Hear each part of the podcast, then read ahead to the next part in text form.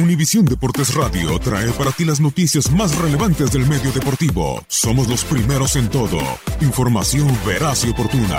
Esto es La Nota del Día.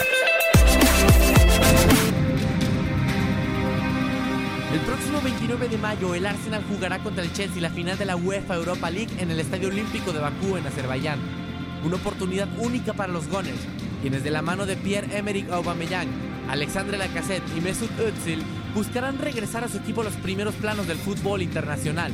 Desde la temporada 2003-2004, el conjunto londinense solo ha ganado 4 FA Cups y 4 Community Shields, títulos que poco le saben a los Gunners, ya que además de ser campeonatos domésticos, no gozan de la misma importancia que la Premier League.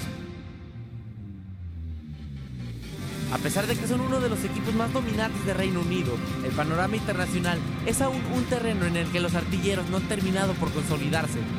La vez que más cerca se quedaron los ingleses de la gloria europea. Fue en la temporada 2005-2006, cuando la legendaria plantilla Gunner, conocida como los Invencibles, llegó a la final de la UEFA Champions League, solo dos años después de haber sido el primer equipo que ganó la Premier League, sin sufrir ni una derrota. El rival, una de las mejores plantillas en la historia del Barcelona, a pesar de que los dirigidos por Arsene Wenger se fueron al descanso con una ventaja de un gol, un Barça con increíble dominio del partido en el segundo tiempo marcó dos goles para remontar y frustrar la mejor oportunidad que ha tenido el Arsenal de obtener la ansiada orejona. Hoy por hoy, los Gunners están en busca de su primera Europa League y su segundo título de UEFA después de la Recopa de Europa conseguida en 1994. A su Recopa de Europa se le suma una Copa de Ferias, torneo que hoy en día ya no se disputa, para conformar su reducido palmarés internacional. Por si fuera poco, la posibilidad de enfrentar a su eterno rival, el Tottenham Hotspur, en una Supercopa de Europa, es un aliciente que motiva al Arsenal aún más a ganar la Europa League.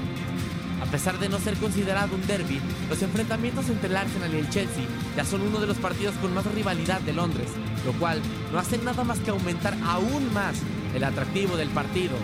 El próximo 29 de junio, Londres estará de fiesta esperando un monarca de la Europa League. Solo queda definir si la fiesta será Goner o será Blue. Para Univisión Deportes Radio, Max Andalón.